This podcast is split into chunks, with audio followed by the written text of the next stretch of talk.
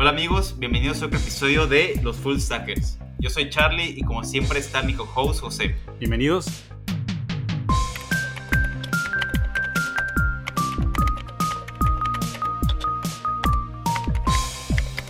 Y fíjate José, eh, hace poquito estaba viendo los libros que tengo aquí guardados, lo estaba desempolvando y todo eso, y me encontré con ese libro verde, ese libro sagrado que se llama Cracking the Coding Interview, la Biblia sagrada de todo programador que quiere buscar chamba. ¿Te ha tocado a ti echarle un ojo? Uf, diría que ya llevo llevar rato sin ver el libro ahorita que lo mencionas. Probablemente la última vez que fue fue cuando estaba buscando chamba hace unos, unos añitos ya, pero ya llevaba rato sin, sin estar utilizando. Pero diría que ahorita se ha convertido prácticamente en, la, en el recurso, diría, o tú, tú dime si, estás, si estoy en lo contrario, ¿no? Casi como el lugar donde todos empezamos usualmente con, en cuanto dicen, ocupo una entrevista de trabajo, brincas de volada directo a, al cracking the code, cracking the code interview. No, exactamente, y es que, o sea, lo estaba ojeando y tiene todo, tiene los algoritmos, tiene big Notation, System Design, y como tú dices, ahorita es un libro bastante esencial y creo que es un buen momento para hablar de entrevistas, de cómo, cuál es el proceso y cómo contestar una entrevista. Ya, y es, es, bueno que mencionas, es un tema que me ha interesado en, las últimas, en los últimos días y semanas y creo que me quedo pensando de Cracking the Code Interview es un excelente paso para iniciar y volverte a poner en, en roce con tus, con tus creencias, si quieres ponerlo religio computacionales, si lo vemos de esa manera.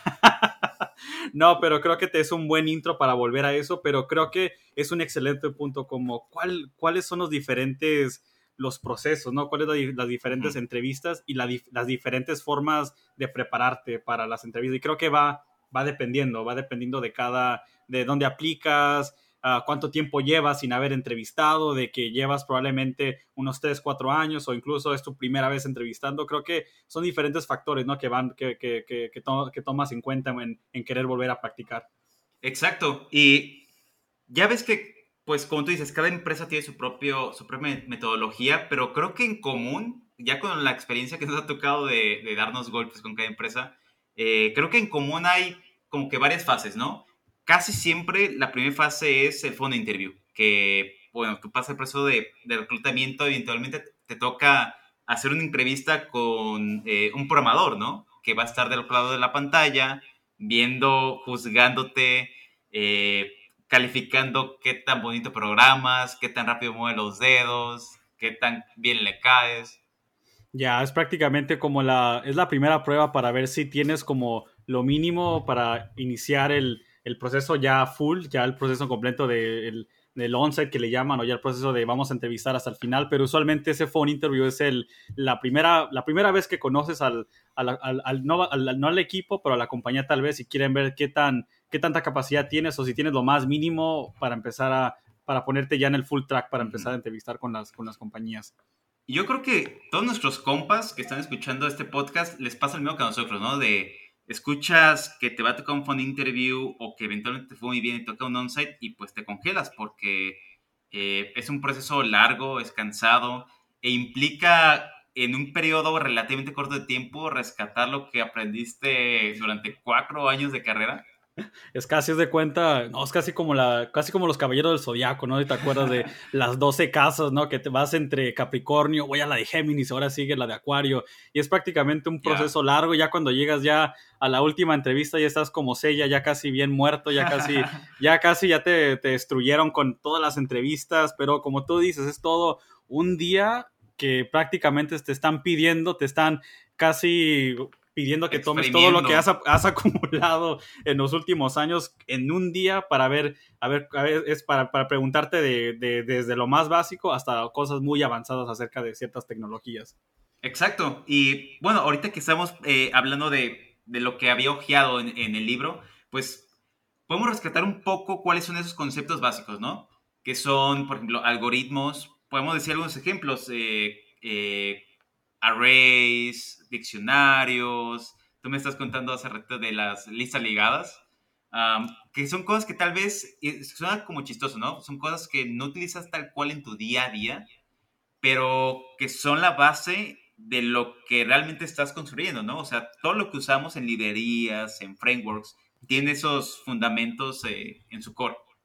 Ya, y creo que pasa bastante. No sé si te ha pasado a ti en la compañía de que hay cosas que hacemos uh, todos los días o hay, hay, hay, hay, formas como resolvemos los problemas que no, no nos quedamos pensando de cuando los, nos ponen en prueba, una cosa es hacerlo en el trabajo, lo hago por ocho horas al día o lo hago un fin de semana, pues te, tienes, tienes todo el tiempo de, de sobra para poder acabar esos proyectos, pero luego se te olvidan pequeños detalles, por ejemplo, como uno dice, oh, voy a crear esta, voy a declarar una variable, voy a escribir esto en mi código, pero se te, se te olvidan pequeños detalles cuando estás en una hora donde solamente tienes una hora para demostrar que sabes programar y poder demostrar y poder acordarte de pequeños detalles. Voy a dar un ejemplo ahorita que acabas de mencionar a Cracking the Code Interview, el, problema clásico de merge sort, que es un problema donde tienes una colección de números y tienes que acomodarles de, en orden a de que vaya del más chico al más grande, ¿no? Que los vas acomodando. Y se te van olvidando pequeños detalles, ¿no? De una cosa es de que, oh, yo entiendo cómo funciona el algoritmo, tiene sentido, pero es acordarte de pequeños detalles, de cómo cuando declare el index o esta variable eh, que la declaro con un valor 0, con un valor de 1. O cuando los comparo, empiezo comparando números desde el centro y si la, la, lista tiene un número primo o no primo, ¿qué hago en esos casos? Creo que son cosas que en el momento de la verdad se te olvidan y, sin la práctica es como que, ah, carajo, es como, no que no lo sepas, no que seas tonto, solamente que la, los, la, la, la, poca práctica en eso, en lo que llevas haciendo eso. Sí, y es que tal cual como, como lo habías mencionado, cuando estás en la chamba, en tu día a día, pues te vas oxidando en ese tema de los algoritmos, ¿no? Porque es un problema totalmente diferente. Los algoritmos son, pues, eh, conceptos, vamos a decir, como matemáticos, estructurales, eh, que tal cual no hacen tu día a día. Tu día a día es resolver problemas. Y el hecho de tener que saltar otra vez a los fundamentos es lo que te cuesta un poco de trabajo, ¿no? Exacto. por ejemplo, cuando digamos, de forma random, te habla tu, un recluta, te dice, te voy a, bueno, quiero que entres a un proceso de entrevista, ¿cuánto tiempo acostumbras tú pedir para prepararte para eh, tu, el primer proceso, el fondo de interview?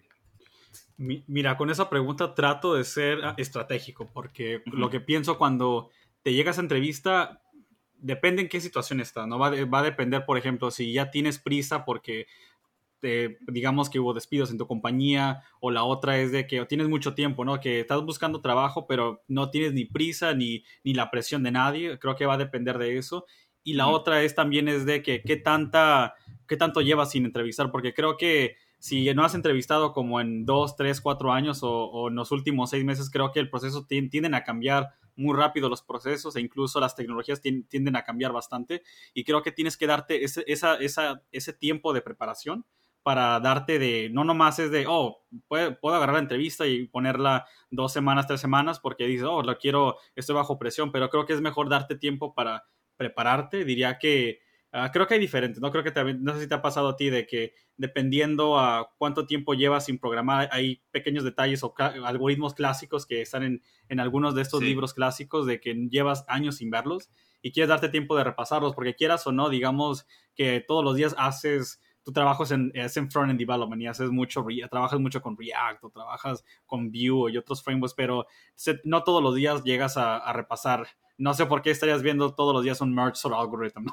O estás viendo eh, listas, listas, listas ligadas todo el tiempo. No, no, no lo ves, no te acuerdas. Son cosas de que los viste de forma académica en la universidad, en un bootcamp y se te olvidan. Y creo que tienes que darte el tiempo para acordarte quieras o no, lo que yo llamo los fundamentos, ¿no? Lo fundamental, volver a repasarlo. Si no te sientes listo con los fundamentos, yo ni siquiera lo pondría todavía para entrevistar. Creo que me, esperaría un poco. Fíjate que algo que yo recalcaría un, poco como tip personal es que eh, a mí me gusta mucho hacer algoritmos como una o cada vez, una o dos veces por semana. Y le agarré ese hábito porque hace como 3, 4 años me tocó, pues, el proceso de entrevistas.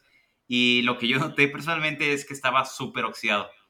Y, o sea, en lo que iba leyendo la Biblia, iba rescatando el, DFE, los BFS, estos algoritmos para grafos, ah, me tardé bastante rato en como que volver a pulirme, estar fresco con esas ideas. Pero tal cual lo que tú dices, de una vez que ya agarraste calor, eh, el hecho de estar como constantemente refrescándolos como cada dos, tres meses, hacer uno que otro algoritmo, te ayuda bastante para agarrar el hilo otra vez. Y ya, como tú comentabas, de si hay despidos, pues es de forma aleatoria, ¿no? No, no te dicen, de repente ocurre. Y el hecho de que tú ya tengas como que este hilo de preparación de algunos meses o incluso semanas, pues te ayuda a pues, agarrar las riendas del problema y, a darle. Ahora, tengo una buena una pregunta acerca de tu Biblia. La, Biblia. ¿La Biblia, tú crees que la Biblia es suficiente? ¿O tenemos que extender rezos y tenemos que buscar otras formas para complementar la Biblia, complementar tus creencias, como dijimos, religio-computacionales?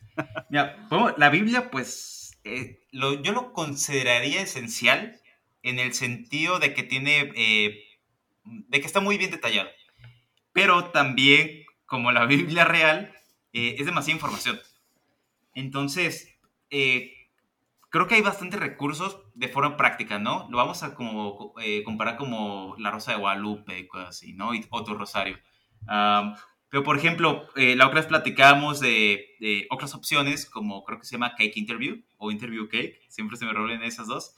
Eh, para mí es de las mejores herramientas que hay para eh, prepararse. Es de, es de, paga, pero te ayuda mucho a agarrar el hilo eh, de forma express.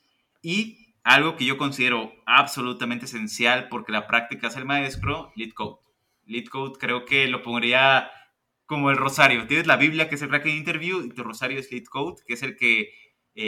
bueno, hay que platicar qué es LeetCode. ¿Quieres tú decir la definición?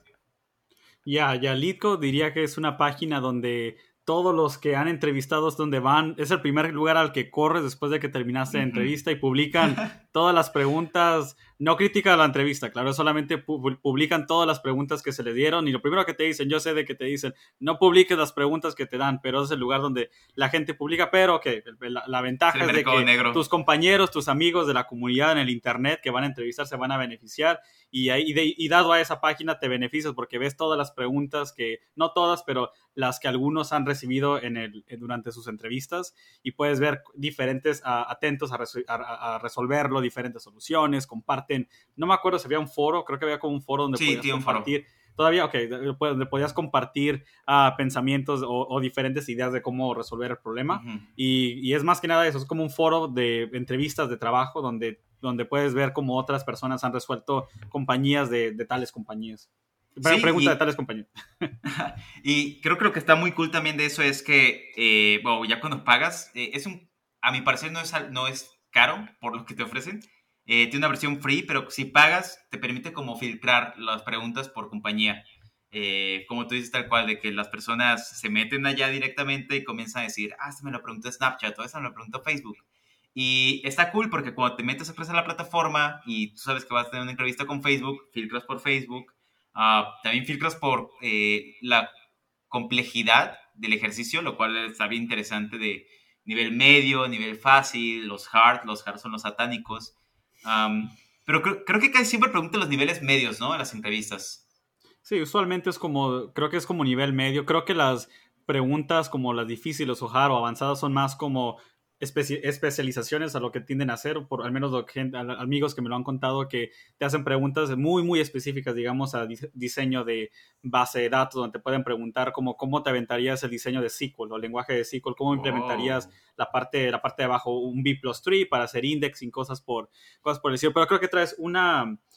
Son excelentes recursos, no digo que no, LeetCode, pero voy a mencionar uno más que creo, que creo que es muy importante. No creo que LeetCode y Cracking the Code Interview son excelentes recursos cuando ya estás en el, como dijiste, en calor, ¿no? Ya estás entrando al, punto donde estás ya, quieres resolver varios problemas, uno cada día, y quieres hacer, agarrar práctica todos los días al, como va llegando tu, entrevista de trabajo. Pero creo que, ah, en mi opinión personal, creo que también es bueno recordar a veces las partes teóricas, porque hay incluso algunas compañías como Google o Facebook que tienden a ser un poco Ah, más nerd en el sentido que quieren hacerte preguntas más como teóricas o incluso, uh, sí, incluso que des parte una demostración de cuando tú digas que un algoritmo es, es lineal o logarítmico, a veces te piden que des una explicación por qué es tal cual, como tú dices que el algoritmo se va a comportar.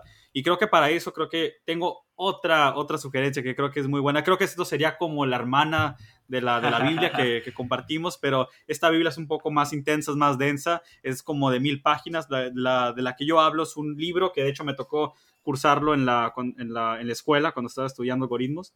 Es uno que se llamaba Introduction to en inglés Introduction to Algorithms, o en español sería Introducción a los algoritmos. Y este fue un libro que de hecho lo, lo considero muy, muy, muy cercano a mí en el sentido de que ahí antes de que, este fue para que pues, si lo quieren buscar, autores son Thomas Corman, Charles Learson, Ronald Lee Rives y Clifford Stein, nomás para, para que quede claro quién, quiénes son los autores. Pero el punto de que el libro se me hizo un excelente recurso en el sentido de que va más a fondo, no nomás te explican y te dan problemas de, de, práctica para que entiendas cómo funciona el algoritmo, pero también te van explicando varios de los, de los conceptos de, y técnicas de programación, que son como, por ejemplo, divide, conquistarás, en inglés divide and conquer, o técnicas como dynamic program o programación dinámica, donde el libro te, te da dos caminos, no dos rutas, donde te dicen, ¿quieres estudiar los problemas nomás, cómo resolverlos y las técnicas de cómo pensar acerca del problema? Un ejemplo de, de hecho, me acuerdo mucho de este consejo Charlie, donde te dicen que antes de atacar el problema y comenzar a, escribir un ciclo, por ejemplo, un loop, es bueno, por ejemplo, empezar a eh, pensar acerca de cada ciclo que representa, ¿no? ¿Qué es, ¿Qué es lo que va a ocurrir cada ciclo? Y cuando termina cada ciclo, ¿qué debes, qué debes, qué debes asumir acerca de eso? ¿Qué, qué, va, ¿Qué va a cambiar dentro de ese ciclo? ¿Qué cosas van a mutar? ¿Qué cosas van a cambiar de valor? Y tomar eso, eso en cuenta y ser muy consciente de no nomás pensar acerca de código y qué es lo que va, va, a ser tu código en Python, en Java, en C++. Es como que olvídate de eso, chido tu cotorreo acerca de esos lenguajes, pero es como toma un paso atrás, haz como un poco de, planeo, piensa acerca de cuáles son las consecuencias que va a tener cada línea de código. Creo que es un excelente, eh, un excelente libro y diría como complemento a esto. Y diría que si tienes tiempo, que lo puedas, que lo puedas leer durante tus durante tu, tu, preparamiento, tu, preparación hacia las, hacia las entrevistas de, de trabajo. Ese es un súper buen tip, ah, ya para cuando hagamos nuestra lista de, de, tips, pero lo que tú comentas de no saltar al código, sino que primero entiende cuál es el problema, ¿no? Eh, porque el recluta o el entrevistador te va a decir, te va a contar una historia, todos los problemas son historias eh, a las cuales tú puedes ignorar toda la paja y solamente agarrar los puntos importantes del de lo que va a ser eh, tu solución y se trata primero de entender qué es lo que quiere hacer, ¿no? Porque si te saltas directamente a programar, lo que va a ser tendencia es que vas a llegar a una solución o que no es óptima o que eh, no te va a quedar limpia, porque al vuelo vas a estar pensando qué necesitas, ¿no? Como tú dijiste, ¿por qué este ciclo lo necesito? ¿Por qué esta variable la necesito? ¿Deberé mutar el valor que me pasaron? Porque puede que, que tenga sentido mutar, si te paso una lista, mutarla, ¿no? Puede que no tenga sentido. Para todo hay trade-off y hay que entender por qué el trade-off eh, añade o quita valor a lo que estás trabajando. Sí, creo que a veces lo que pasa de que a veces parecemos como, como pericos, de que te dicen un poco de un problema y en vez de razon, razonarlo un poco y decir, oh, hay que pensar acerca de cómo lo voy a, incluso si te lo sabes, no, no tendemos a pensar de nuevo a cuáles son los, los pequeños detalles que, que, que tiene ese algoritmo cuando lo vaya a implementar, porque a veces dices, oh, cuando te digan, este, haz un merge sort o haz una búsqueda, es como, oh, tíralo, ese algoritmo lineal o vientas lo primero que ya te sabes de, de memoria, pero no, no, creo que se, se te olvida eso en, en, las entrevistas y especialmente cuando no tienes la práctica por mucho tiempo, se te olvida uh, cómo, cómo razonar el problema y es bueno volver a, a, como dicen, volver a tomar un paso atrás, revisitar cuáles son los conceptos o diría como no tanto las soluciones de cuál es la solución del problema, pero pensar acerca de cuáles son las técnicas o cuáles son las formas de romper este problema que te van a permitir no solamente resolver los que siempre tienden a preguntarte en una entrevista, los problemas más quemados, pero también cualquier problema que lo puedas aplicar, incluso si nunca has visto el problema, poder como tomar esas técnicas, decir, creo que lo que ya, lo que, lo que dije, por ejemplo, de hay que asumir como qué, qué, qué debemos asumir cuando hagamos cierta, cierta, ciertas partes del código y tomar ese consejo con varios problemas. Y eso creo que es lo que te ayuda y te va a permitir incluso llevarlo a cualquier, cualquiera de las, como dijimos, cualquier de las compañías FANG, ¿no? Facebook, Apple, Netflix, Google o cualquiera de esos. Sí, súper de acuerdo. Entonces, al menos ya tenemos un, tip que, que, ya ahorita ya ah, medio rompimos, que es el de eh, analizar qué es lo que tienes que hacer. Déjame, te, te agrego otro tip. ahorita vamos haciendo brainstorming. Pero hay otro que una vez un amigo me comentó y me gusta mucho, que es el de eh, di todo lo que piensas. Incluso está chistoso porque dentro de las entrevistas, el entrevistador te pide que le digas lo que estás pensando, ¿no? Para que no te quedes callado. Y creo que es un tip que no todos están conscientes de eso, pero es un tip muy poderoso porque el hecho de que tú estés expresando tus acciones y lo que estás pensando, no solamente se trata de como de demostrar qué piensas, sino también de involucrar al entrevistador a, pues a tu mundo, ¿no? Y que también pueda darte algunos tips, porque Si estás callado, la otra persona no sabe si te puede ayudar, si eh, necesitas un espacio para reflexionar, si debería darte un tip, uh, porque como que sentimos que tenemos que estar solos, ¿no? Como que es una batalla a la cual es, hay que ir como por nuestra propia cuenta, lanzarnos a la brava, cuando realmente podemos utilizar al entrevistador como eh, un ayudante, ¿no? Como un compañero para, para esta guerra. Y la única forma de hacer eso es involucrándolo, ¿no? Involucrándolo, eh, exponiendo lo que estamos pensando. ¿Tú cómo ves eso? Ya, y tiende a ser eso, tiende a ser que el entrevistador, el rol del el entrevistador no es solamente ser como el, eh, no es como llegar como tipo Pokémon, de que, oh, llega, te voy a matar, vamos a hacer un duelo, y te va a tocar nomás de que te quiere tumbar oh, las cartas. Excelente, no, no, no. excelente tío. es más que nada, es más que nada usualmente alguien que es parte del equipo al que vas a trabajar.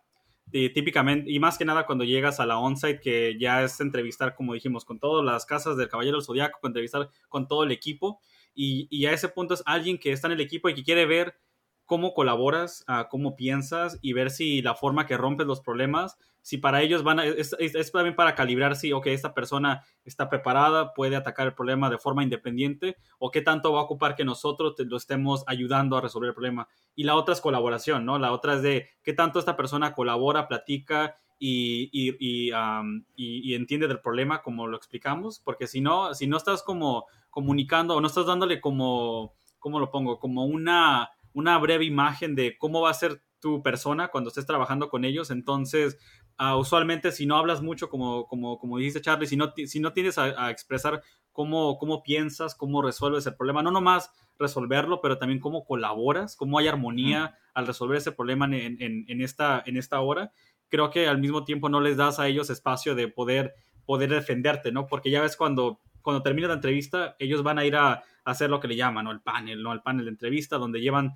toda la crítica o todo, todos los comentarios de los que te entrevistaron. Y lo primero que van a decir es, hey, esta persona lo, lo, resolvió y van a platicar de la experiencia, ¿no? Si dijiste que fuiste callado y no, no pueden decir nada, ¿no? no te van a poder defender si no dijiste en absoluto, pero si colaboraste, tuviste buen cotorreo, platicaron, bromearon e incluso resolvieron el problema, creo que ya demuestras muchas, ¿no? Muchas cosas en ese, en ese paquete. Sí, y es que tal cual es un juicio, ¿no? Eh, y la única forma de poder defenderte es dando herramientas. Una parte de esa herramienta es tu código, la otra herramienta es la interacción. Y también hay que ver que la, ellos están contratando no una máquina que genera código. Están contratando una persona con la cual van a convivir, con la cual van a empatar ideas y van a evolucionar un proyecto. Entonces, el código muy, muy importante, pero también estar abiertos a la conversación, eh, tanto para demostrar quiénes somos también, y también para involucrar, como tú dijiste, al entrevistador, ¿no? Eh, no, ir no ir como al tiro, como gallito y pues como picarle a ver si te contesta, sino pues es una colaboración y está chido. Ya, exacto. Y, otra pregunta que tengo ahorita es, de ¿todas las entrevistas son iguales? Como todas son, ahora la pregunta muy interesante es, ¿acaso todas son eh, codiar? ¿Son todas las preguntas acerca de codiar?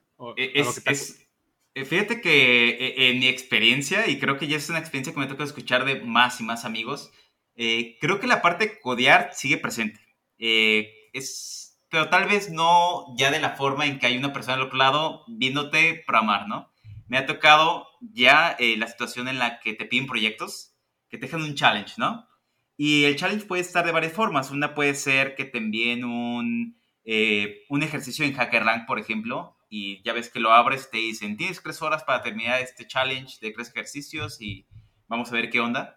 Es, hace autosubmit y ellos lo califican, ¿no? Eh, o me ha tocado también en el que te dicen, mira, te voy a enviar un README, un documento con los, eh, los pasos que, o los requerimientos del ejercicio y lo que yo espero es que al día siguiente pues me lo envíes, ¿no? Y él envía ese proyecto en un zip como en los años 20 eh, eh, se lo envías, le puedes cuál fue tu proceso de pensamiento y ellos ya lo califican. Entonces, creo que está muy interesante ahorita la etapa porque creo que es algo medio reciente, esta flexibilidad, y creo que está cool para, pues, porque cada persona tiene un perfil diferente, ¿no? Y está chido que haya esa variación. Exacto, y creo que lo que pasa es de, para ser honesto, incluso yo me pongo a veces un poco nervioso, ¿no? Cuando eh, hago, las entrevistas de collar. Y hay veces donde esa entrevista ni siquiera te hace, te hace bien, te hace mal, porque a veces eres una persona muy nerviosa, no te, no te puedes enfocar. Tal vez una hora no es suficiente para la forma que tú expresas tu trabajo, tal vez ocupas más tiempo. Y hay veces que creo que es bueno que las, las, compañías de hoy en día o incluso compañías ya de tiempo han cambiado ese formato donde te dan esa oportunidad, ¿no? De que hay gente que trabaja mejor con tiempo, que les des como, no me des una hora, pero dame un proyecto, dame unas cinco o seis horas, pero te saco, te saco un buen trabajo, ¿no? Incluso no nomás es de, porque una hora ya ves que típicamente es un problema muy, muy trillado, donde el problema es como algo de cuenta no sé, como dame, cuenta las superficies de, de este mapa, ¿no? O algo que es algo muy abstracto donde no tiene alguna, alguna aplicación necesariamente, uh, pero creo que a veces el work sample o el, el, el, pequeño proyecto que te, te, tienden a dar,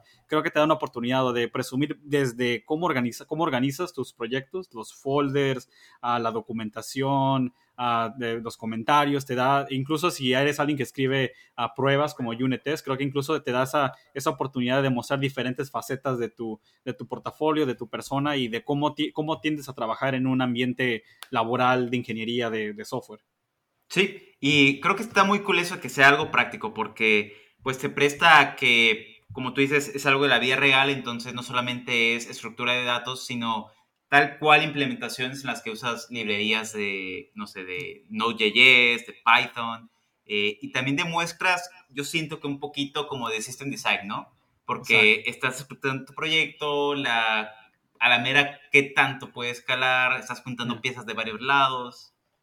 Ya, exacto. Y luego, ahorita ya que estamos entrando al tema, ya dejándote de las preguntas de, oh, implementame algo que probablemente llevas como más de una década sin implementar, como un árbol binario o algo. Ahora brinquemos a otro tipo de entrevistas que creo que son de mis favoritas, que siempre le cuento a Charlie que me encanta este tipo de entrevistas porque lo veo como que es casi como Lego, ¿no? Que ya platicamos de codear y de que cómo, cómo funcionan las, las entrevistas de, de, programación y ya platicamos de excelentes, eh, excelentes recursos, ¿no? Para trabajar algoritmos, pero creo que hay una que me encanta, que es la de, incluso Cracking the Code Interview lo menciona uh, como desde los últimos capítulos, que es la de, diseño de sistemas, ¿no? Donde no es tanto, el propósito no es tanto de implementa el código eh, o lo que le llaman como escribir el metal, como meterte al metal y escribir cómo lo vas a hacer exactamente, pero es como que, ok, digamos que quiero que implementes algo muy grande, ¿no? Como Twitter, ¿no? O, en Facebook, ¿no? Tú elige tu aplicación favorita, TikTok, ¿no? Lo que está muy de moda hoy en día. Y es como, ¿cómo lo harías para, cómo, cuáles serían los diferentes componentes core de implementar, ¿no? Y creo que si eh, probablemente tú lo ves en tu, en tu, en, tu, en tu trabajo, eh, Charlie, donde a veces lo que hacemos al principio no es tanto, es decir, cómo voy a escribir ese código, pero pensamos en los sistemas, ¿no? ¿Cuáles van a ser los diferentes componentes que van a, que van a, que van a ser parte de tu, de tu sistema que vas a, que vas a crear en tu proyecto? Sí, y eh, como tú dices, es una entrevista bien interesante porque eh, también es práctica, pero va un poco más en el sentido de que demuestres con experiencia real cómo es que puedes construir algo, ¿no? Y ya pusiste tú unos ejemplos muy chidos. Me ha tocado a mí escuchar la de construir un Twitter, construir un Facebook, construir una aplicación de mensajería. La de mensajería creo que la más común que me ha tocado, con diferentes sabores de haz un Messenger, haz un WhatsApp, que al final todos van por la misma onda, ¿no? Eh, y lo que está muy, o, lo que me llama mucho a mí la atención es que tienes la flexibilidad de ir diciendo marcas, de eh, ir agarrando piezas, librerías, tal cual estás demostrando con tu experiencia real qué cosas ayudan a escalar eh, las ideas, ¿no? incluso como que le vas tirando un poquito a, o no sé, creo que sí siempre van por ahí, de construirme algo con esos features y después ¿y qué tal si escalamos? ¿Y qué tal si nos distribuimos? Ya, y me acuerdo mucho, a un ejemplo, hace unos, unos, añitos había entrevistado con una, de hecho fue con Google, me acuerdo que algo interesante de que la, la, la entrevista, la forma que hacían las preguntas de diseño era acerca de, haz la entrevista de sistemas, pero utilizando como te, te, daba la indirecta de, tiraban nombres de productos de Google que son muy específicos a la, ah, al, al, al, ecosistema de Google. Da, por dar unos ejemplos como BigTable, BigQuery, uh, lo de G, GR, gRPC, que es uno de, de, los protocolos muy ya que creados por Google. Ah, creo que trataban de ver si podías razonar, no solamente pensar acerca de estos módulos o de estos pedazos de Lego que podías conectarlos, pero incluso si, si, conocías, y creo que eso ayuda bastante, ¿no? De que si, son, si, si eres bueno pensando de como el big picture o la o, en forma de componentes y ver si también conoces también de los productos que estas compañías están creando, ¿no? Como en el ejemplo de, Netflix, que ellos han creado varias librerías allá afuera, como la de la de Gorilla Monkey, ¿no te acuerdas, Charlie, unos años que han sacado una librería de unos años, Netflix? Ah, no me suena. No Con gorilas no. Pero bueno, el, punto era de que es bueno siempre familiarizarte más que nada como no, solo estar familiarizado con las tecnologías de hoy en día, pero también estar familiarizado con las que esa misma compañía está, está creando o contribuyendo a, a, la comunidad y saber qué es lo que están haciendo para poder incorporarlo en la, en la, en la conversación. Sí, y bueno, en tu experiencia, ¿cuáles son como las preguntas más comunes dentro de Safety Design? Eh, porque bueno, ahorita que yo me estaba como queriendo acordar, casi siempre como que empieza a construir algo, porque tienes un whiteboard, ¿no? Que está pelón. Y construyes como que tu primera idea light y comienzan a tirar pedradas como, en mi caso, eh, problemas en los cuales las soluciones son meter eh, load balancers, meter, eh, no sé, como lo que tú dijiste, URPC, ah, como cuáles son o qué ideas se te vienen a la mente de preguntas comunes dentro de System Design. Ya, diría que más que nada el mercado eh, y las aplicaciones de hoy en día van dictando los, la mayoría de, los, de las preguntas que tienden a hacer. Las que me ha tocado en el, incluso en mi trabajo o incluso entrevistas que me ha tocado en los últimos años han sido preguntas, y más que nada hoy en día que vivimos en lugares donde te mandan muchas notificaciones que tú en tu mm, teléfono a través de la web y quieren crear un sistema de, de messaging, ¿no? De, no, no, no messaging en el sentido como Facebook Messenger, messaging en el sentido de que te quieren mandar un mensaje como una notificación, como un push a Y un ejemplo es de que cómo haces broking, ¿no? Cómo, cómo haces, cómo, cómo procesas muchos mensajes y cómo mandas varios mm, mensajes de forma asíncrona, ¿no? O de forma asynchronous en inglés. Y es como un ejemplo sería como tecnologías que, que, están hoy en día en, en, vanguardia en esos como PopSub, utilizando sistemas de PopSub. Y algunos unos que se usan es como RabbitMQ, que es uno que se utiliza bastante. El otro sería también como ponerlo en combinación con Apache, con Apache Kafka y utilizar estas dos tecnologías para conseguir un, ejemplo sería como logging, ¿no? Que muchas páginas de, de, estas que acabamos de mencionar como Netflix tienen a tener, hacen gestión de muchos récords de diferentes logging de, de usuarios y esos récords terminan en algún lugar donde la data va a ser Ah, va a ser visualizada en, tecnologías como Apache con Elasticsearch o lo vas a poner en lugar como Honeycomb o algo así por el estilo. Y así que utilizas esas tecnologías para delegar esa información. Y es más que nada, creo que más que nada es, familiarizarte con los problemas que hay hoy en día y la forma que yo, algo que tiendo a hacer bastante, Charlie, es algo que tiendo a ver alguna, a los, los, los, nuevos trabajos que están saliendo hoy en día, porque los mismos trabajos te van diciendo incluso cuáles son los nuevos, mm, como si quieres llamarlo, ¿no? Los juguetes nuevos que están saliendo hoy en día y, esos, y, los que se están pidiendo mucho en el, en el mercado. Y creo, creo, que eso se refiere un poquito también al justo al podcast anterior que sacamos de lenguajes de programación, cuál, era lo que están pidiendo en el mercado y todo eso así como para decir, dar una eh, repasada light pues teníamos TypeScript, teníamos JavaScript, teníamos Python, eh, pero tal cual lo que tú dices, eh, el hecho de estar viendo en mayoría qué es lo que están pidiendo, pues comienza como a inspirarte o darte orientación de cuáles son las respuestas o, eh, los helpers para contestar las preguntas de System Design.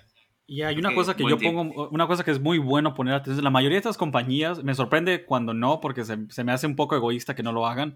La mayoría de esas compañías tienden a tener blogs, ¿no? Como blogs de, mm, del departamento de ingeniería. Eh, Airbnb tiene, tiene su blog, Workday acaba de sacar uno también en los últimos años. Ah, y Google, claro, no se diga, pues tanto todos los proyectos que sacan a cada, a cada rato, ¿no? Incluso se me figura que a veces ni pierden, pierden el rastro de muchos proyectos de qué tanto, de qué tanto están produciendo. Pero creo que mucho de estas compañías a través de los blogs tienden a contar historias, ¿no? De lo que le llaman como casos de estudio, como Airbnb, me acuerdo hace unos años que le mandé el artículo a un amigo de que quería aplicar como data scientist, ¿no? El trabajo como data science. Y Airbnb daba todo una explicación de su arquitectura, de cómo uh, levantaron data science dentro de Airbnb, cómo levantaron analítica dentro, del, de, dentro de la compañía y te explican las tecnologías que utilizaban y cómo, las, cómo conectaban los diferentes componentes e incluso resultados de por cómo las tecnologías y las diferentes que evaluaron y al final qué fueron los resultados. Y creo que si te si lees eso, son densos, ¿no? No, no, no, no digo que son, no es lectura como de, de, de, 10 minutos, ¿no? Pero creo que son buenos, buenos, es buena práctica leer blogs de varias compañías porque te permite ver cómo cada, cada compañía está creando sistemas, porque es lo que al final del día vas a hacer en alguna de estas compañías, es crear sistemas. Creo que es ver cómo, cómo cada una está conectando estos, estos diferentes componentes y está creando diferentes, uh, diferentes productos con diferentes usuarios que están usando estos productos. Y, eso está chido porque también podrías como usar esos temas para cuando estés en la empresa de System Design, eh, traerlos otra vez y demostrar que te interesa, ¿no? Porque estás ya comenzando a familiarizarte con cómo funciona Google, cómo funciona Airbnb y estás demostrando que pues estás siguiendo la pista de esas empresas y pues que tienes cierto interés. Que incluso creo que se relacionaría un poquito con una de las tantas entrevistas que hay ahí, que es la behavioral.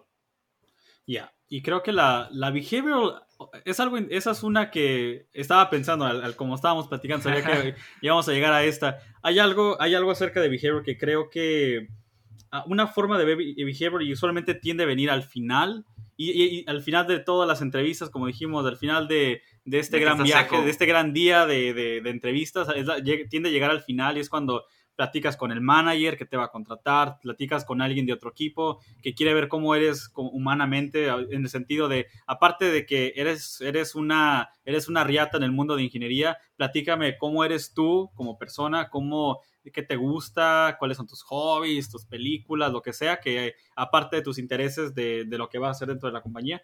Pero algo que me quedo pensando que creo que es también, no, no sé tú, tú qué opinas acerca de esto, yo lo veo como una, una, una entrevista subjetiva. Es como yo lo, lo a ver, ¿por, ¿por, qué es subjetivo? Porque creo que es subjetiva en el sentido de que hay muchos consejos que podemos dar, ¿no? Acerca de esta entrevista, del behavior o la entrevista de, de con, otros, con otros equipos. Creo que es, subjetiva porque dependiendo quién te entrevista, dependiendo de qué ellos juzgan como, como qué se considera profesional, qué se considera social, qué se mm, considera que es un buen trabajador uh, o qué es una buena vestimenta. Creo que esos estándares han cambiado en los últimos años. Me acuerdo que hace tiempos, eh, si vemos como al principios del 2000, en los 90, tal vez esperaba que tienes que llegar a trabajar con, sí, incluso si ves la película de Matrix, ¿no? Con Keanu Reeves en el 99, ponían al rol de ingeniero en software con un traje, con, saco, pero ahora es como que, ¿qué esperas, no? Es como que se usa eso o, o muy casual o no. ¿Me entiendes? Creo, que va casual, pero creo que al final del día creo que hay consejos que no pasan de moda. No creo que es subjetiva al final del día, pero hay consejos que nunca van a pasar de moda, que es como mira a la persona a los ojos, ¿no? Esa jamás cambia, ¿no? O mira, por ejemplo, como sé profesional, sé cortés, ¿no? Como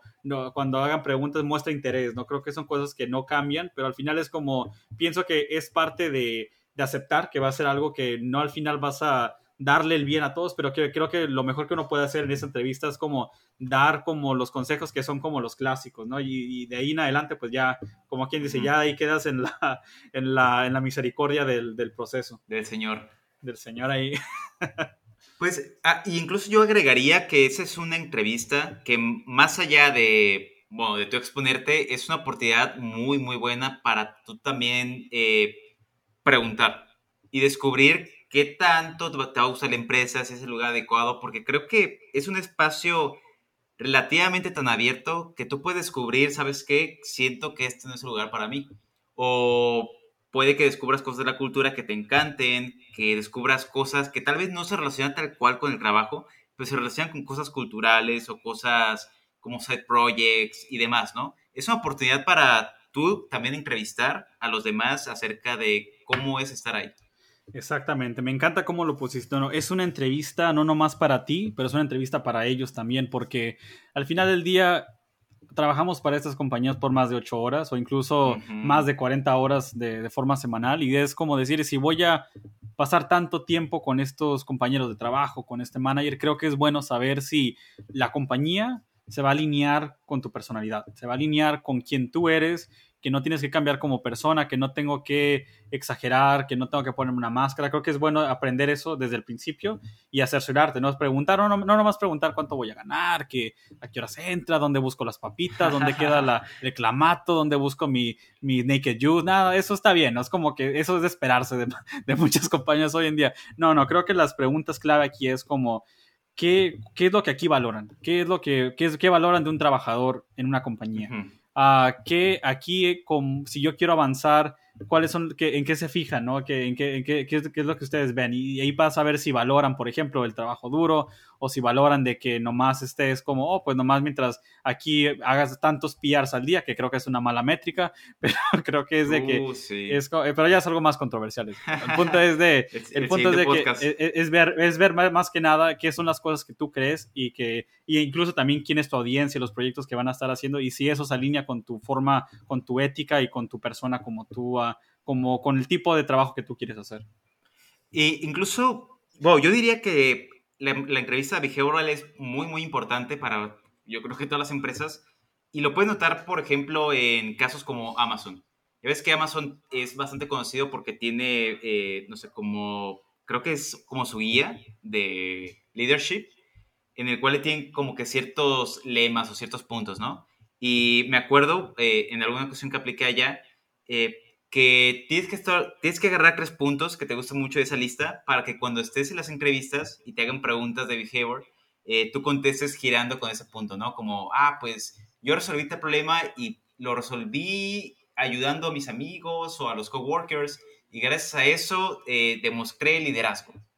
Y tienes, pues, que demostrar esos argumentos, ¿no? Eh, y ahí te das cuenta qué tanto peso tiene, pues, el, la entrevista behavioral, pues, para las empresas. Ya, exactamente. Y es, otro, es otro, otro excelente punto de behavioral. Es, es, también eso, es también demostrar cómo manejas ciertas situaciones en el, en el trabajo, ¿no? Incluso conflicto, ¿no? Y quieren ver cómo... Creo que algo que sí recomendaría al como vay, van, vayan navegando o vayan viendo, vayan avanzando hacia entrevistas es, es tener listos ejemplos, uh, ir pensando desde, desde por adelantado, tener una lista e incluso si es muy breve, tenía algunos ejemplos donde, donde tuviste conflicto, ¿no? Donde hubo conflicto, cómo lo resolviste ese conflicto, ¿no? O otras situaciones donde tuviste que tomar decisiones muy abruptas, como, como digamos, tenías que tenías un deadline o una fecha para entregar algo muy, muy pesada y tuviste que cortar features porque era, no, no podían o porque no había fondos para hacer tal, tal proyecto y platicar de qué fue lo que hiciste, qué fue que lo, que cortaste, cuál fue tu línea de razonamiento al cómo fuiste tomando estas decisiones y, ve, y demostrar eso, ¿no? Como demostrar de que codeas, eso ya lo demostraste en las últimas 5 o 4 horas, pero ahora es demostrar, ok, cómo manejas las situaciones políticas, las situaciones sociales donde tu trabajo, tienes que defender tu trabajo, tienes que, cuando presentas y vas a entregar ya tu proyecto, como uh, cuando tienes que tomar, tienes que dar noticias muy fuertes como no se pudo, no se pudo terminar esto o esto es muy difícil, es saber cómo, cómo presentar esa información de vuelta. Estoy súper, súper de acuerdo. Y bueno, yo agregaría el pedazo de, um, de que uno no puede solamente contestar como cosas mágicas o cosas fancies. Y te voy a poner ejemplo, porque creo que está muy godín esta, esta onda. Um, me ha tocado que a veces en ciertas chambas, o que pueden a veces en memes o, o en telenovelas, a veces la gente dice, es que mi problema es que eh, me encanta trabajar de más. Y creo que las entrevistas de behavior, ahorita, ahorita eh, en las empresas de tecnología, contestar algo así ya es una señal de alerta, ya no es como de, lo quiero contratar porque trabaja el doble que los demás. Eso ya no llama la atención. Lo que tú dijiste me encantó porque eh, tú estás contestando tuvimos que cortar tales features porque esto no sale a tiempo o porque yeah. la complejidad fue mayor de lo que pensamos. Eso es real. Ya, es, creo que creo que es como cuando, cuando quieres sonar el, el, falso, el falso humilde. Oh, mi debilidad es. Mi, mi debilidad es no, no trabajar. No, no, no, es como yo trabajo duro, es como que no me puedo, no me puedo controlar, es como que no te pases, es como que ya, es como que yo entiendo que te gusta, pero no exageres, como que sí. tampoco, tampoco, creo que no, creo que es mejor mostrar como humildad, humanidad, Uh, que, que, a veces hay momentos donde sí puedes, a mí, si, si, si, sabes programar ya lo demuestras, como dije, ¿no? Pero es mostrar también esos momentos donde eres vulnerable o momentos donde la tienes muy, muy de, de perder a veces y qué, qué haces, ¿no? En esas situaciones pesadas como qué, qué tienes que, qué, qué, fue lo que pensaste en ese momento y cómo lo enfrentaste. Y si tuviste que aceptar como tus debilidades, como decir, yo cuando no conozco algo, creo que prefieres, es preferible decir algo como, no conozco algo, no, no lo conozco, ese, esa tecnología, ni siquiera la he tocado en mi vida pero mínimo eres honesto, eh, demuestras que ahorras tiempo, no eres alguien que va con rodeos y, pretende que se lo sabe, o va, va a agarrar un cafecito y que va, al baño y lo lee en el teléfono y trata de buscar qué se trata y lo busca en Wikipedia. No, no, no, es, es mejor demostrar,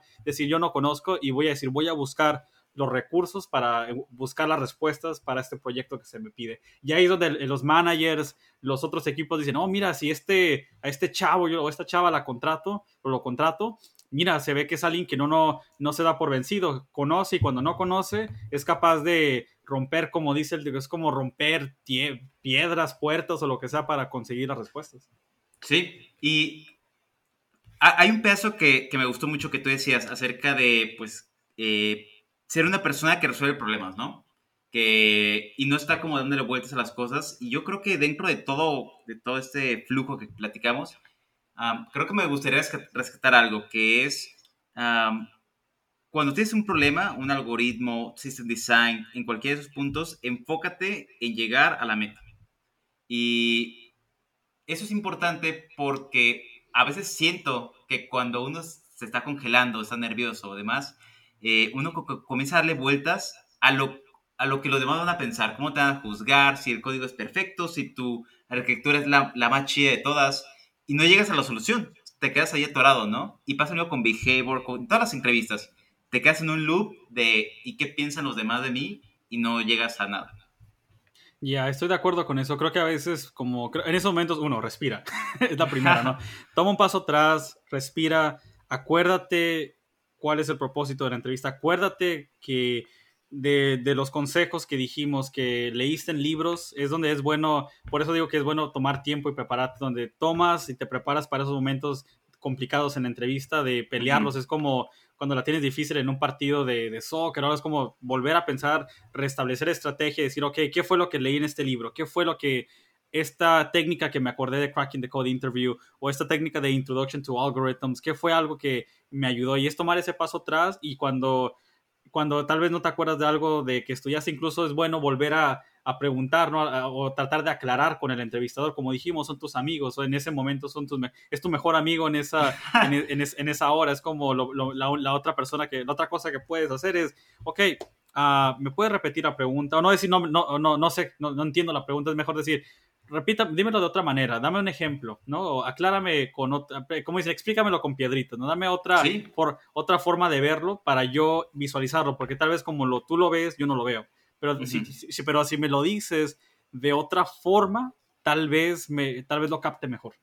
Sí, y es mejor invertir tiempo haciendo esas preguntas que, como ya dijimos antes, nomás eh, comenzarle a pegar, ¿no? Y está chido porque ya como, siento que todo lo que estamos contando eh, al final todo vuelve a, lo mismo, ¿no? O sea, todos los puntos se conectan eh, de ir preguntando, considerar al entrevistador alguien que te va a hacer paros y siempre tener el foco de tengo que llegar al final, ¿no? No enfocarse como en la basura o la perfección o demás, tengo que llegar al final.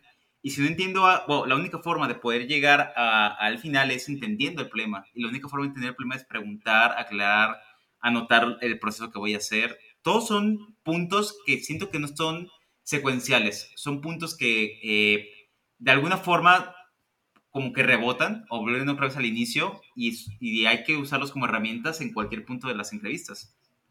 Sí, incluso un consejo, ah, volviendo un poquitito a la entrevista, creo la de, la de la de Codiar es, por ejemplo, como al final, cuando ya, porque a veces cuando tendemos a explicar algoritmos, creo que te pierdes, es como un viaje al infierno y volver de vuelta y es como que, ¿qué fue, qué fue todo eso, no? ¿Qué fue todo lo que acaba de ocurrir? Ah, y creo que es bueno, como dicen, volver a pies a la tierra y resumir lo que acaba de ocurrir y explicar como, ok, déjate digo, acabo de aventar un, chorro de, de, de cosas que te acabo de contar, es como decirle al entrevistador, mira, esto fue lo que acaba de pasar, ahora deja, trato de resumir todo una vez más y al mismo tiempo tú te estás dando como una, un check mental de, ok, ya todo lo que dije, ok, creo que se vuelve a conectar todo lo que había contado, todas estas técnicas, estas variables que declaré y al mismo tiempo te permite aclarar en tu cabeza si hay algo y captar errores que hayas, que hayas puesto en tu, en tu código.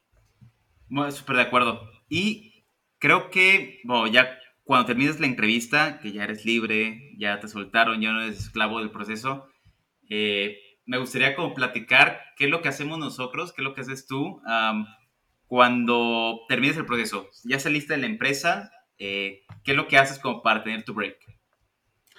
yo lo primero que hago, yo me voy a comer unos tacos, es lo primero que hago. Es como que lo primero ya, no, honestamente, ocho, horas, siete horas de... No, honestamente, acabas, es todo una, un martirio de día es el día más largo de tu vida, o bueno, varios tal vez si vas entrevistando con varios compañeros, es cansado, honestamente es cansado porque es todo el día, entrevistaste y al final es como algo que tiende a pasar bastante, creo que es de, a pesar que quieras distraerte, de que me voy a jugar un, jueguito de Bioshock, un poco de Outlast, un videojuego, o tu videojuego favorito, uh, creo que vas a seguir pensando, oh, ¿qué, hice mal? ¿En qué la regué? ¿En qué, que pude haber este, hecho algo, algo mejor? No, creo que a este punto mi consejo es olvídalo. Es como, como dice, a mí me acuerdo una frase que había dicho hace tiempo Steve Jobs en, una, en, una, en un discurso de, graduación donde decía como, tú al final lo que tienes que asumir cuando todo lo que hagas, todas las decisiones que tomas, todo lo que hagas en tu... En, todas las acciones que tomes es como asumir que todo lo que hiciste está bien y,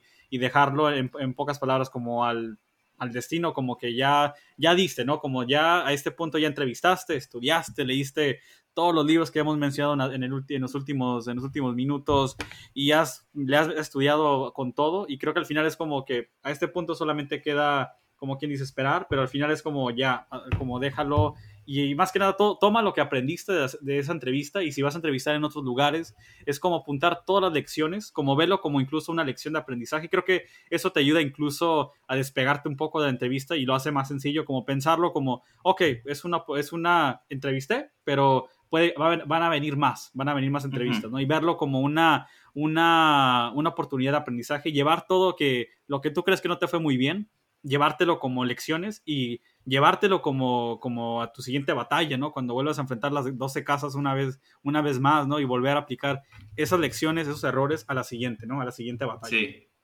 Y, tal cual lo que tú dices, eh, tener la entrevista, lo mejor es tener un break. Obviamente uno va a querer pensar qué hice bien, qué hice mal, normal, eh, pero lo mejor es pues simplemente soltarlo eh, y tomar lo mejor del proceso y pues ya ver qué onda, ¿no? Ah, ah, si te va a ir bien, te va a ir bien. Eh, hay muchas circunstancias que van a jugar aquí, que puede ser los algoritmos, es una pieza importante, pero la suerte es otra pieza importante. Son muchas, muchas variantes, ¿no? Y me gustó algo que tú dijiste de vas a rescatar lo mejor que te quedó si te va a ir bien te van a decir, si no, pues hay muchísimas empresas más a las puedes aplicar. Y pues es también jugar con probabilidades. Entre más eh, entrevistas hagas, en algunos vas a quedar. Exacto, creo que es bueno, no nomás, es bueno entrevistar, como dicen, tienes una lista de tus compañías favoritas, pero creo que es bueno entrevistar con muchas entrevistas, porque uno dice, ¿no? Parte es qué tanto te preparas, la otra es la suerte que te toca, te toca un entrevistador que el desayuno le quedó de, de le quedó de la patada, está enojado y te le caes gordo nomás por tener una camiseta negra ese día y te falla, ¿no? Te reprueba porque le caíste gordo, ¿no? Y creo que hay cosas que no vas a poder controlar, hay cosas que no vas a poder, a pesar de que te prepares, no te va a ir muy bien. Y, y al final del día es como que no importa, es como que velo como hay varias entrevistas, termina esa entrevista y, toca la siguiente puerta entrevista y toma lo mejor que, te salió de esa entrevista y velo, ve mejorando, no ve puliendo esa técnica como uno pule la técnica en el trabajo y vas aprendiendo herramientas, pule la técnica de la entrevista, ¿no? Mejora tu persona, mejora cómo manejas las situaciones, cómo atacas las preguntas, qué preguntas haces, como dijimos, como, como si te falló, por ejemplo, ser parlanchín, ser platicador en la de, en, cuando, cuando resuelves el problema, di, no, me voy, voy a mejorar en eso, no voy a tomar esa, es, eso que lo hice mal y cuando entreviste en la que sigue, voy a hablar más, voy a contar más, voy a, lo que se me venga a la, mente, aunque suene un poco chusco, medio trillado, lo voy a contar y voy a decir todo lo que se me venga a la mente. Al final tal cual es práctica, práctica, práctica. Ya, práctica, práctica, práctica. Pero como dice la buena canción de Zoe, no hay mal que dure. Así que. Uh, exacto, excelente rola. No, no hay mal que dure y al final es, más que nada echarle, echar los kilos, como decía mi, como dice mi jefa. y pues, eh, conclusiones, porque eh, hemos platicado un montón de cosas. Creo que va a ser súper útil. De hecho, yo ahorita ya me estoy robando varios tips de este, este tema. Pero conclusiones, ¿qué concluyes tú, José? Conclusiones. Jamás dejen la Biblia, jamás dejen de ser creyentes de la Biblia, no dejen de creer en el nombre del, del, del espíritu, iba a decir, no en el nombre del algoritmo, en el nombre de la eficiencia y en el nombre de las mejores prácticas de ingeniería. Creo que nunca dejen de repasar los libros light, que, que son como el de Cracking the Code Interview, que te permite dar una, un, gran, un repaso muy breve, lo, lo llamo lectura de baño, porque te puedes ir al baño y en vez de leer y perderte en el, en el, en el iPad o en, el, en tu teléfono, lee el libro, un capítulo, dos, resuelve un libro. Medio, es una Biblia. Exacto, así que ahí tienes tu lectura de baño, ¿no? Cracking the Code Interview, una lectura muy, muy light. Y la otra ya, como dijimos, ¿no? También hay, hay ya problemas como si quieres, ya, ya, ya entras en calor, ya estás como en el flow, entrale al lead code, donde vas a encontrar una gran colección de preguntas por varios que han entrevistado y han publicado en la web, en leadcode.com. Y la otra es en Interview Cake, que es otra que dijimos que es una, una página que simula la entrevista, pero de forma digital, donde te da tips, como te dice, oh, intenta esto, o haces otra cosa, ¿no? Y así, y es otra muy, muy, uh, muy práctica. Y la última fue la que les dije, que es mi, la, el complemento a la Biblia, que fue Introduction to Algorithms, que es una excelente, una excelente forma de no nomás repasar algoritmos y cómo, cómo atacar problemas con las con las diferentes tácticas clásicas, como habíamos dicho, de, algoritmos, pero te da como una, diferentes como metodologías de, primero piensa en lo que estás haciendo, piensa en, en, variables, piensa en, la meta y el principio de tu algoritmo. Así que ya tenemos ahí, ¿no? La, primer consejo, libros, ¿no? Libros y más que nada preparación, pues leer varios, de, documentarte en lo, en, lo fundamental y los clásicos. Así que es la primera, la primera lección ahí. Sí, y yo vamos a dejar todos los recursos ahí en las notas del podcast. Ah, ya saben, Spotify, eh, Apple Podcast, Google Podcast, eh, Breaker, creo que se llama. Ya te, estamos en todos lados. Afortunadamente lo logramos. Ahí nos buscan. y mi conclusión sería, eh, me gustó mucho la última parte practicar, practicar, practicar. en todos los sentidos. creo que jugar con probabilidades es súper importante. lo que tú dijiste me, gustó mucho de el señor pues que se levantó de malas y pues te, te tocó esa. Pero entre más practiques, más probabilidades tienes de crear una empresa y entre más empresas apliques, vas a obtener como la suficiente información pues para caer en alguna, ¿no? Lo que estoy seguro es que eh, eventualmente vas a conseguir chamba eh, y solamente es como lanzarse, ¿no? Creo que hay mucha gente que tiene miedo y aplica una vez a una empresa y dice, chi, no me tocó, me quedo en mi trabajo uno, dos años más y estás en ese ciclo del, de estar oxidado, ¿no? Lo dijimos ahorita es romper el hielo y lanzarse. Exacto, creo que es más que nada, es como agarrar calor, es como la primera participar, eh, cantar en karaoke, cada cosa que haces por primera vez al principio te da pena, te sale, sale, suena un poco, se siente un poco incómodo, medio raro, medio extraño, como que, ah, ¿qué es esto? ¿No? Que me, que me acabo de poner esta, esta cosa es medio rara, ¿no? Pero creo que es como dijimos, es agarrar calor, agarrar la práctica, ¿no? Y la primera entrevista no es la última, es más que nada al principio y vas agarrando práctica, porque digamos que o una de dos, consigues trabajo, duras ahí tres, cuatro años, o cambias de trabajo, o tal vez no resultó la entrevista y tienes que volver a entrevistar, pero creo que más que nada es como siempre ir guardando estos libros, guárdalos más que nada, pero siempre tomar consejos y escribir esos consejos y irlos puliendo y mejorando y todo lo que dijimos, no, no, velo como no velo como pensamiento de crecimiento, no velo como tal vez esto no, me resultó, pero voy a mejorar y voy a hacer esto en vez de esto que hice la vez pasada, ¿no? Y irlo mejorando de poco, de poco en poco. Agree. Y este fue otro episodio de los Fullcasters. suscríbanse al podcast en caso de que no lo hayan, no lo hayan hecho y los vemos en el siguiente episodio. Hasta pronto, amigos. Los vemos.